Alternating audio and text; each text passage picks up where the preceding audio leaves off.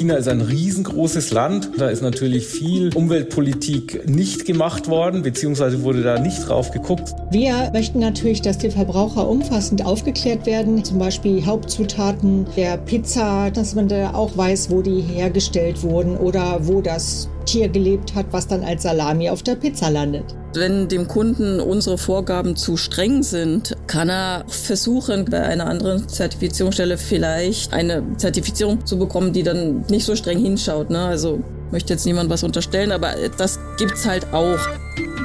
Besser Leben. Der Bayern 1 Nachhaltigkeitspodcast. Umweltfragen aus dem Alltag und einfache Lösungen. Mit Melita Walam und Alexander Dalmus. Wenn ihr jetzt in diesem Moment meine Stimme hört, gibt es drei Möglichkeiten. Jemand, den ihr mögt, hat euch ans Herz gelegt, diesen Podcast doch einfach mal anzuhören. Oder ihr seid aus Zufall hier reingestolpert, habt euch verklickt oder wahllos irgendeiner Empfehlungsliste vertraut. Oder ihr habt schon ein Abo und deswegen sind wir jede Woche in eurem Ohr. Egal wie, egal wo, egal warum. Herzlich willkommen bei Besser Leben. Ich bin Melita Walam. Und ich bin Alexander Dalmus und ich teile mein Mikrofon mit ihr. Schön, dass wir wieder hier zusammenkommen. Es kam sehr viel Post in unser digitales Postfach besserleben.bahn1.de. Die Etienne aus Hohenlösen in Halle hat uns geschrieben. Grüße auch mal aus dem Freistaat Bayern in den Freistaat Sachsen. Das hast du schön gemacht. Mir ist übrigens aufgefallen, dass wir immer ganz viel Post aus Thüringen und Sachsen bekommen. Ja, da muss ein Nest sein. Also echt. Also zurück zu Etienne. Ein äh, Nachklapp zur letzten Folge. Da ging es um richtige Mülltrennung und sie fragt, darf ich Papier-Biomülltüten in den Biomüll werfen? Und die Antwort lautet... Aber sicher, Etienne, darfst du. Also sollst du auch. Eben nur keine Bio-Kunststofftüten, weil die fast überall verboten sind und keiner so richtig die gebrauchen kann. Aber da gibt's eine ganze Folge drüber. Ja, gerne für euch zum Nachhören. Ein paar Dutzend Folgen haben wir ja schon zusammen. Ja, das stimmt. So, und diesmal werden wir ganz investigativ. Wir kriegen jetzt hoffentlich mal einen kleinen privaten Einblick in die Speisekammer, in den Kühlschrank von Melli. Oh. Und wir möchten natürlich wissen, wie international sind denn eigentlich so deine Produkte zu Hause? Ach, guck mir nicht so an, also ganz doof bin ich ja auch nicht, ja? Ich höre ja zu in diesem Podcast. Mann, von wegen regional, saisonal und so weiter. Und Aha. tatsächlich, das ist echt so, kaufe ich mittlerweile, ja, dank dir, bewusster ein. Wirklich? Ja, weil es ja zumindest dann was bringt, wenn das ganz viele machen. Die Macht der Verbraucher, das betonen wir ja auch immer hier, wie wichtig das ist, sich dieser Macht auch bewusst zu sein. Aber wir schauen diesmal genauer hin. Also wir reden mal drüber, dass wir leider oft auch gar keine Chance haben, rauszufinden, wo unsere Lebensmittel so genau herkommen. Ja, wobei bei Obst und Gemüse ist es ja relativ eindeutig. Da suche ich mir dann schon immer mühsam die Info auf der Verpackung, wenn es Ja, tatsächlich eine Verpackung gibt bei Obst und Gemüse. Auch ne? bei Fleisch und Fisch muss das Herkunftsland draufstehen, aber jetzt wird's gleich schwieriger. Ich habe hier zum Beispiel mal einen Biobrotaufstrich aus dem Supermarkt dabei. Na, mal gucken. Ist Kleingedruckte? Oh, es ist klein. Mit Zwiebeln, Apfelstückchen und so weiter kommt aus. Ja, woher, woher, woher? Aus EU-Nicht-EU-Landwirtschaft steht drauf. Ja, tolles Land, oder? Super. Doch eine super Info. Also im Prinzip könnte da auch draufstehen, von irgendwoher auf der Welt. Ne? Irgendwas, Zutaten, die irgendwo auf diesem Planeten gewachsen Ja, sind. und die Super. Wahrscheinlichkeit ist recht hoch, dass zum Beispiel jetzt die Äpfel, aber auch diese getrockneten Zwiebelchen, ja, irgendwie beispielsweise aus China kommen. Das Land ist groß im Geschäft bei diesen Lebensmitteln, aber wirklich wissen können wir es nicht. Denn bei verarbeiteten Lebensmitteln muss nach wie vor nicht draufstehen, woher die Zutaten kommen. Das ist ein Riesenärgernis. Also entschuldige mal, das ist totale Verarsche. Jetzt klingelt es auch bei mir. Das mit der Kennzeichnungspflicht, das war doch schon mal bei unserer Podcast-Folge über Honig ein Thema. Genau. Auch Honig kommt eben ganz oft aus China. Und heute wollen wir mal der Frage auf den Grund gehen, welche chinesischen Bio-Lebensmittel zum Beispiel landen bei uns auf dem Teller? Wie passt Bio und China überhaupt zusammen? Aber es kann ja auch sein, dass es was Gutes bringt, wenn wir Mhm. Bio-Lebensmittel aus China kaufen. Weil ihr wisst, wir sind immer offen und versuchen da auch mal so ein bisschen Licht jetzt ins Dunkel zu bringen. Ja, vielleicht müssen wir am Ende ja auch mit manchen Vorurteilen aufräumen. Man weiß es nicht. Ihr müsst einfach ein bisschen weiterhören. Gucken wir mal. Die Faktenlage.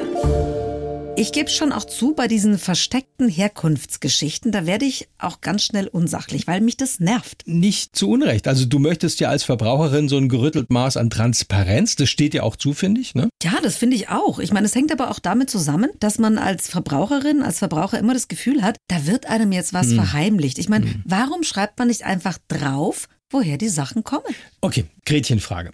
Wenn du zwei Honiggläser in der Hand hast, auf beiden steht aus Nicht-EU-Landwirtschaft, wie gerade eben gehört. Du wüsstest aber, das eine kommt aus China und das andere, sagen wir mal, aus Mexiko. Mhm. Welchen Honig würdest du nehmen? Den aus China oder aus Mexiko?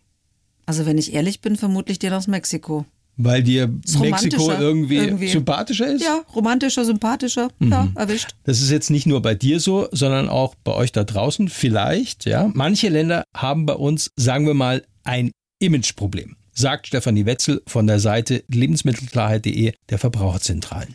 Das würde natürlich vielleicht auch ungerechtfertigt zu Verschiebungen im Wettbewerb führen. Deswegen ist das Thema Herkunftsangaben, verpflichtende Herkunftsangaben ein ganz heißes Eisen. Wir äh, möchten natürlich, dass die Verbraucher umfassend aufgeklärt werden. Also, dass man zum Beispiel Hauptzutaten der Pizza, dass man da auch weiß, wo die hergestellt wurden oder wo das Tier gelebt hat, was dann als Salami auf der Pizza landet.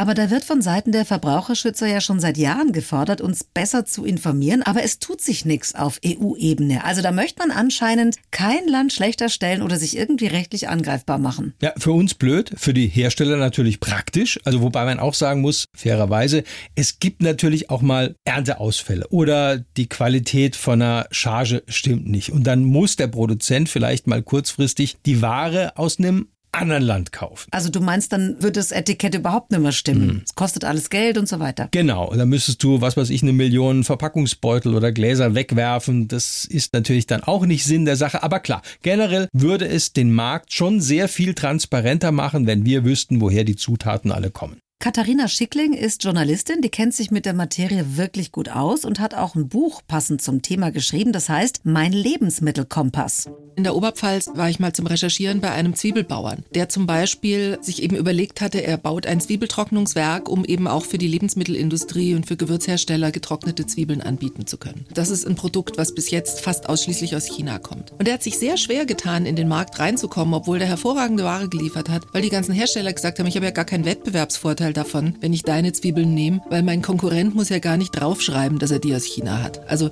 ist dieser Mehrpreis, den ich dir bezahle und den ich dir auch gern zahlen würde, für mich gar nicht nützlich. Und da sind wir wieder bei der Herkunftsangabe. Wenn alle draufschreiben müssten, was genau drin ist und woher, dann würde der Markt vielleicht den Rest regeln. Gut zu wissen. Und wenn ich jetzt einfach hergehe und für mich sage, immer wenn draufsteht aus Nicht-EU-Ländern, ist es wahrscheinlich aus China. Hat eher eine schlechte Ökobilanz, daher habe ich ein ungutes Gefühl aus die Maus? Naja, ganz so einfach ist es nicht. Also es gibt ja auch Produkte, wo es vielleicht Sinn macht. Also wir machen ein Quiz, okay? Ein Quiz? Ja, ein Quiz. Okay. Regie, kann ich mal bitte den Buzzer haben? Hervorragend, hervorragend. Das wollte ich schon immer mal. Bitte gebt ihm diesen Buzzer nur, wenn es Sinn macht. Oh. Es kommt ja auf dich an. Also den Möb, ja, gibt's nur für falsche Antworten. Oh nein. Fangen wir an. Also Melita, was denkst du, ganz spontan, was hast du an original eigentlich chinesischen Produkten daheim? Naja, ganz sicher Tee hm. oder Reis, würde ich mal sagen.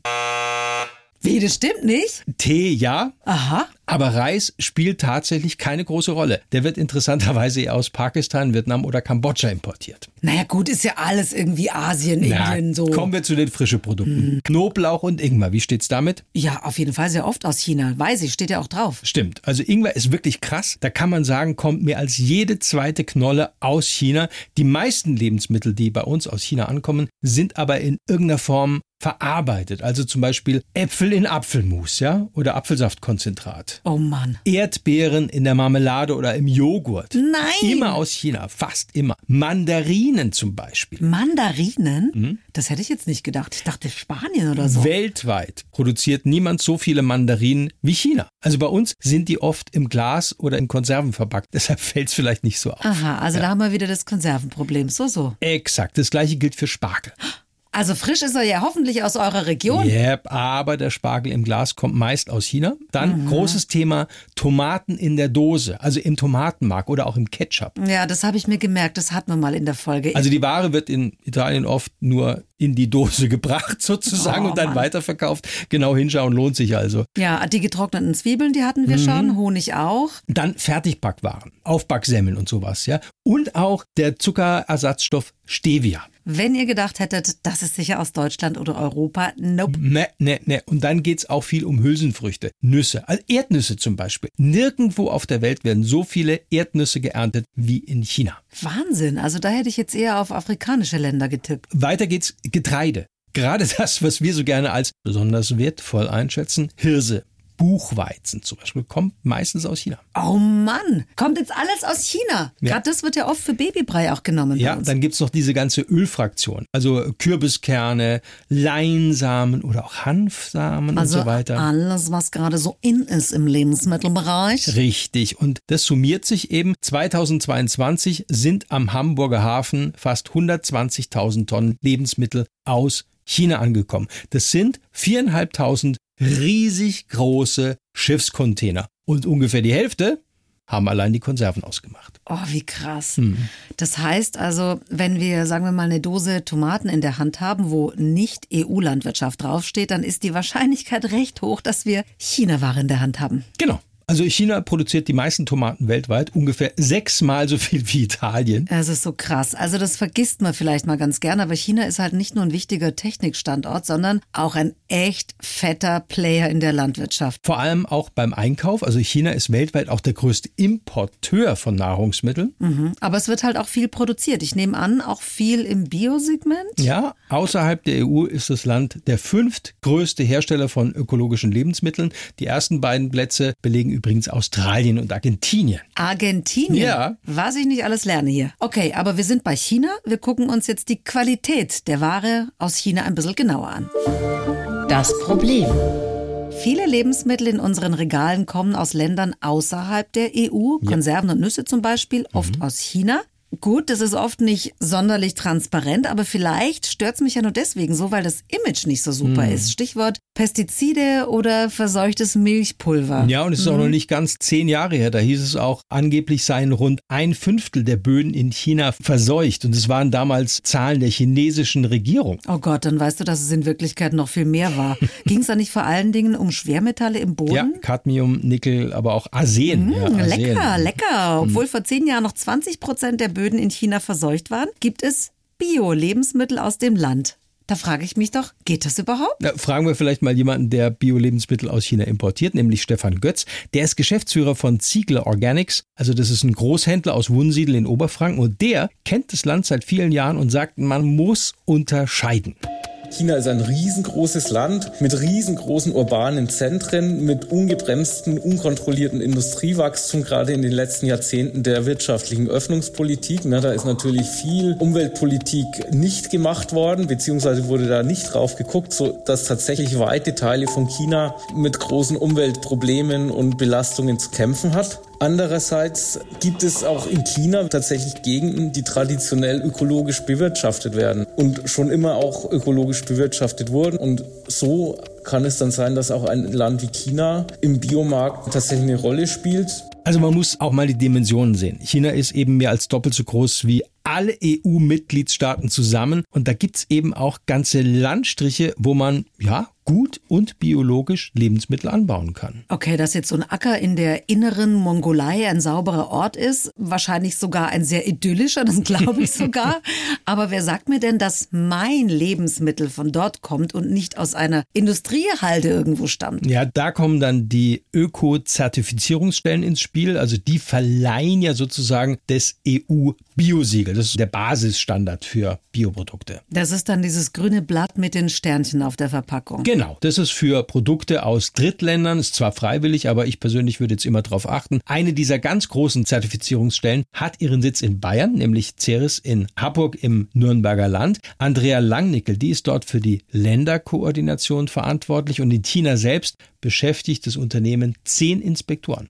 Die gehen dann auf die Höfe, schauen sich die Felder an, messen zum Beispiel die Flächengrößen, schätzen die Erträge ab, schauen sich an, ob unerlaubte Mittel angewendet wurden, wie jetzt Dünger oder Pflanzenschutzmittel, schauen sich die Maschinen an, schauen sich die Dokumente an. Wenn Arbeiter auf der Farm sind, dann werden auch Interviews geführt, dass man sieht, okay, ist das, was jetzt der Kunde uns angibt, auch plausibel, so dass man halt wirklich versucht, ein umfassendes Bild des Betriebes zu bekommen. Wenn es jetzt gravierende Abweichungen gibt, dann werden Betriebe auch suspendiert oder die Flächen werden dann nochmal zurückgestuft, also dass er quasi wieder von vorne anfangen muss. Naja, riesiges Land, zehn Inspektoren? Hm. Weiß nicht. Also wenn ich weiß, da kommt einer, dann räume ich jetzt mal spitz gesagt den Giftkübel vorher weg. Hm. Sind diese Kontrollen vorher angekündigt? Also teils, teils. Der Termin für die große Hauptkontrolle, der ist normalerweise bekannt, aber die EU schreibt vor, 10 Prozent der Kontrollen müssen unangemeldet passieren und Ceres selbst hat so noch ein eigenes Risikomanagement. Mhm. Das heißt, was passiert, wenn den Leuten vor Ort oder den Zertifizierern in Bayern irgendwas komisch vorkommt? Dann werden einzelne Betriebe auch gerne nochmal extra ohne Ankündigung besucht und Proben werden sowieso regelmäßig genommen. Also mindestens ein Schlupfloch bleibt aber, denn die Höfe können sich ihre Zertifizierungsstelle selbst aussuchen, sagt Andrea Langnickel von Ceres. Das heißt, wenn dem Kunden unsere Vorgaben zu streng sind, kann er, also ich meine klar, wenn er suspendiert wird, dann hat er natürlich eine Sperrfrist und die äh, Zertifizierungsstellen tauschen sich auch untereinander aus. Aber es ist schon so, dass eine Firma auch versuchen kann, sage ich mal, bei einer anderen Zertifizierungsstelle vielleicht eine Zertifizierung zu bekommen, die dann vielleicht nicht so streng hinschaut. Ne? Also möchte jetzt niemand was unterstellen, aber das gibt's halt auch. Also da versuchen dann schon manche zu tricksen. Ja, man muss ganz klar sagen, unter so und so viel tausend Biobauern hast du auch immer, ja, schwarze Schafe. Und das ist bei den sogenannten Drittländern außerhalb der EU auch ein größeres Problem als in der EU. Also gut ist, ab dem 1. Januar 2025 laufen sogenannte Übergangsregelungen aus und die einzelnen Kontrollstellen müssen noch mehr als bisher dann nach einheitlichen Maßstäben arbeiten. Also geht es dann nicht mehr so leicht, da mal ein Auge zuzudrücken. Ja, dadurch wird das EU-Biosiegel auf jeden Fall mal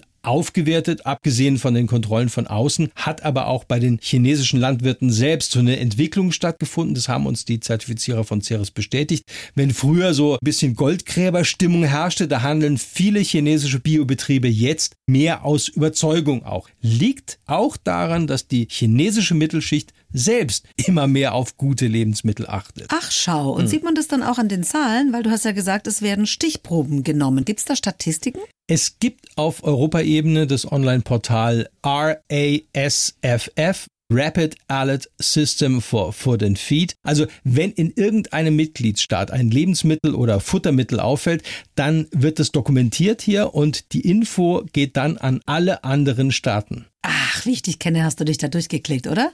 Ha? Wie schaut's aus mit Warnungen vor chinesischen Lebensmitteln? Naja, also tatsächlich ist China da in der Spitzengruppe dabei. 2022 gab es 151 sogenannte Notifications, also uh. Einträge, dass irgendwas nicht in Ordnung war. Das geht jetzt aber auch von ganz harmlosen Formfehlern, also dass da jetzt irgend so ein Dokument gefehlt hat, bis eben hin auch zu Schwermetallrückständen. Mhm. Also könnte man jetzt sagen, es klappt noch nicht so gut mit der Einstellung bei den Chinesen, oder? Ja, wobei man sagen muss, unter diesen 151 Lebensmitteln waren jetzt nur drei Bioprodukte dabei dabei. Also leider fehlt halt die Angabe, die hat mich schon interessiert, nämlich wie viele Proben werden da eigentlich genommen. Da könnte man schon noch etwas transparenter auch auf Behördenseite sein. Der Teufel steckt im Detail.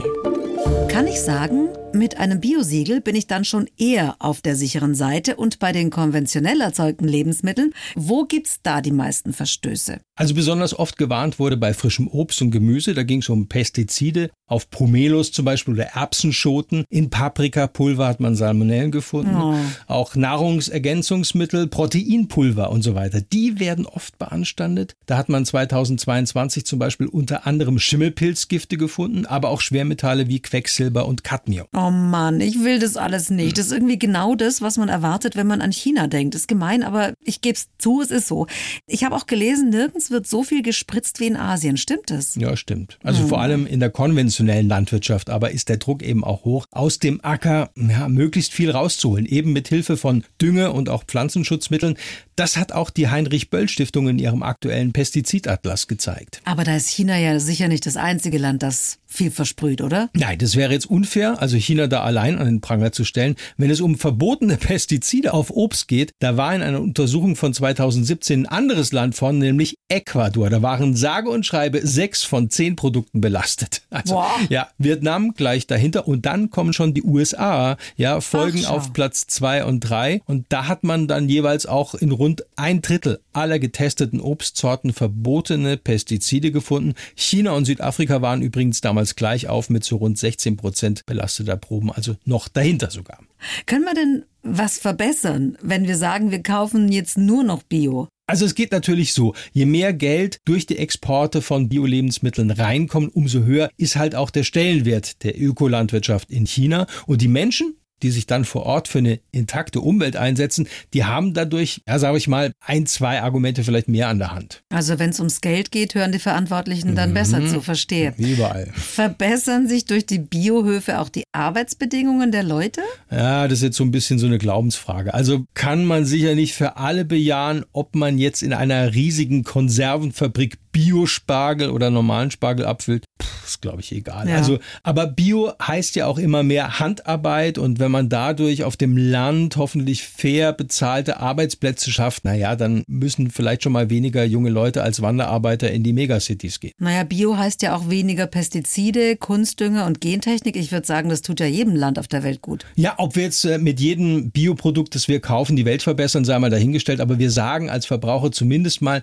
dass uns das wichtig ist und dass wir auch bereit sind, dafür mehr zu zahlen. Apropos Zahlen, weil ja alles teurer geworden ist, könnte ich mir vorstellen, dass jetzt momentan eher weniger Bio gekauft wird. Ja, die oder? Zahlen bleiben relativ stabil. Also der Umsatz für Bio-Lebensmittel ist zwar ein bisschen zurückgegangen, aber nicht so viel. Es war dreieinhalb Prozent weniger als 2021. Also die Leute, die biologisch erzeugte Lebensmittel kaufen wollen, die tun es auch weiter, allerdings eher im Supermarkt oder im Discounter. Also der Umsatz im letzten Jahr ist da nämlich sogar noch gestiegen. Also die Leute müssen aufs Geld schauen und kaufen jetzt den Bio-Aufstrich eher von der Supermarkt-Eigenmarke als im Reformhaus. Ja, also da Ah, okay. lauert das nächste Problem, das sich gerade auf dem Weltmarkt beobachten lässt. Wenn die großen Discounter jetzt auf die Schnelle noch so eine Bioaktion ins Leben rufen wollen, dann sind die Hersteller natürlich unter Druck, schnell viel zu liefern und das betrifft dann China und auch alle anderen Herkunftsländer. Wir haben bei einem Importeur nachgefragt. Was sagt denn der Importeur Stefan Götz dazu? Bio kann nicht endlos mengenmäßig gesteigert werden und ein Ausweiten der Anbaufläche bedeutet zwangsläufig das Hinzunehmen von Unsicherheit im Markt. Ja? Das heißt, wenn Discounter große Mengen Bioerzeugnisse nachfragen, die auch noch das äh, Bioland, Demeter oder Naturland Siegel führen soll, das bislang traditionell dem spezialisierten kleinen Bioladen, dem Fachhandel vorbehalten war, wird es so sein, dass tatsächlich auch Unsicherheiten in der Lieferkette zwangsläufig resultieren, ne? sodass wir da tatsächlich auch genau hinsehen müssen, was ist Betrug, welche Herkunft birgt eventuell Risiken in der Lebensmittelsicherheit. Verstehe. Je hektischer da nach neuen Quellen für Biomandeln gesucht wird, umso größer ist die Versuchung, vielleicht doch noch die ein oder andere Charge mit konventionellen Mandeln aufzufüllen. Auch nicht gut. Der Clou. Fassen wir nochmal zusammen. Bio aus China ist ein echt großes Ja. Ding.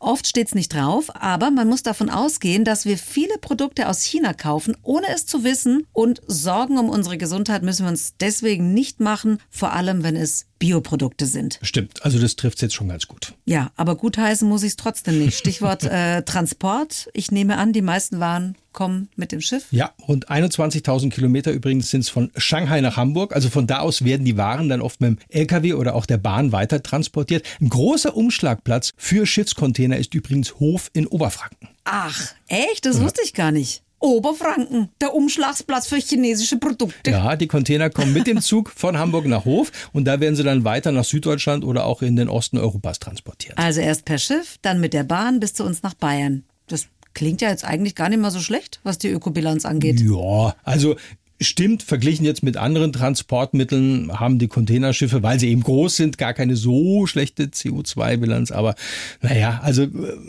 die weiten Wege machen jetzt das Kraut auch nicht fett. Hm? Nicht zu reden von den Schadstoffen, die die Dinge in die Luft blasen. Ja, das ist richtig. Aber auch das ist Teil der Wahrheit. Obwohl die Wege so weit sind, ja, ist der Transport mit dem Schiff oft billiger als innerhalb der EU mit dem LKW. Ja, aber nur weil es geht und auch noch billig ist, ist es ja noch lange nicht sinnvoll. Da hast du natürlich recht. Ist ja nur ein Beispiel. Grundsätzlich geht es immer darum, müssen es wirklich frische oder verarbeitete, sage ich mal, Äpfel oder auch Erdbeeren aus China sein, die ja bei uns auch wachsen und zwar zur gleichen Saison. Deswegen bleibt's dabei. Regional und saisonal schlägt einfach alles und das sagt auch Katharina Schickling. Ganz grundsätzlich schaffen wir es natürlich, uns aus unserem Land heraus zu versorgen. Wir sind ein Land, in dem man gut Landwirtschaft betreiben kann und in dem man viele Dinge gut anbauen kann. Wir müssen uns halt vielleicht wieder ein bisschen mehr daran orientieren, was wächst denn bei uns? Was ist denn ein, ein heimisches Lebensmittel? Also wenn ich jetzt keine Kuhmilch trinken will, muss es dann echt Mandel- oder Sojamilch sein oder kann ich mich vielleicht auch mit Hafermilch oder mit was aus Lupinen äh, glücklich machen, was bei uns wächst und was bei uns sogar ganz sinnvoll angebaut werden kann? Globalisierung ist ja an vielen Stellen was ganz Nützliches für die Menschheit, aber gerade beim Handel mit Lebensmitteln finde ich nicht. Da bin ich ganz bei ihr. Manche Produkte machen Sinn und wir müssen oder wir wollen auch Produkte aus China jetzt nicht verteufeln, aber nachhaltiger sind einfach Lebensmittel, die bei uns wachsen. Schreibt uns gerne eure Meinung, eure Erfahrungen unter besserleben@bayern1.de. Wir freuen uns über eure Mails. Und wenn ihr Spaß habt an lösungsorientierten Podcasts, unsere Freunde von Dreimal Besser nehmen sich in jeder Folge ein aktuelles Thema vor. Von der Inflation über die Energiekrise bis hin zum Ukraine-Krieg. Und diskutieren dann immer über drei ungewöhnliche, bereits geglückte oder auch ganz wirre Lösungswege. Birgit Frank ist eine der beiden Hosts und lädt euch ein, mal reinzuschnuppern. Alle können den hören, alle sollten den hören. Alle, die sich jeden Tag denken, okay, es gibt diese Krise, es gibt jenes Problem und dann noch eins und noch eins und noch eins. Vielleicht ist es mal Zeit, ein paar Lösungen sich anzuschauen und mal zu gucken, okay, wie kriegen wir es hin? Wie können wir es besser machen? Was können wir lernen? Und was können wir tun, damit vielleicht ein paar Probleme gar nicht mehr auftreten? Dreimal besser zum Download in der ARD Audiothek. Da findet ihr auch uns, auch nächste Woche wieder mit Photovoltaik daheim. Auf dem Balkon. Es geht um Balkonkraftwerke. Viele spechten da drauf. Lohnt sich das für mich? Muss ich echt immer den Vermieter fragen, muss ich das Ding überhaupt anmelden? Das heißt ja nicht umsonst auch Guerilla-PV. Ganz schön verwegen, aber legal. Empfehlt uns weiter oder lasst uns doch gleich ein Abo da, wenn ihr es noch nicht selbst gemacht habt. Wir freuen uns auf euch. Ciao. Ciao, was ist denn das für eine Verabschiedung? Du verschreckst die Leute. Nein, die Leute kommen nur wegen dem Chaui wieder. Also ich kenne niemanden, der wegen Chaui hier wieder reinhören Ja, wird. du kennst sowieso niemanden. Ich kenne ganz viele. Chaui. Mumpitz. Mumpitz. Die Bayern 1 Premium Podcasts. Zu jeder Zeit, an jedem Ort. In der ARD Audiothek und auf bayern1.de. Bayern 1 gehört ins Leben.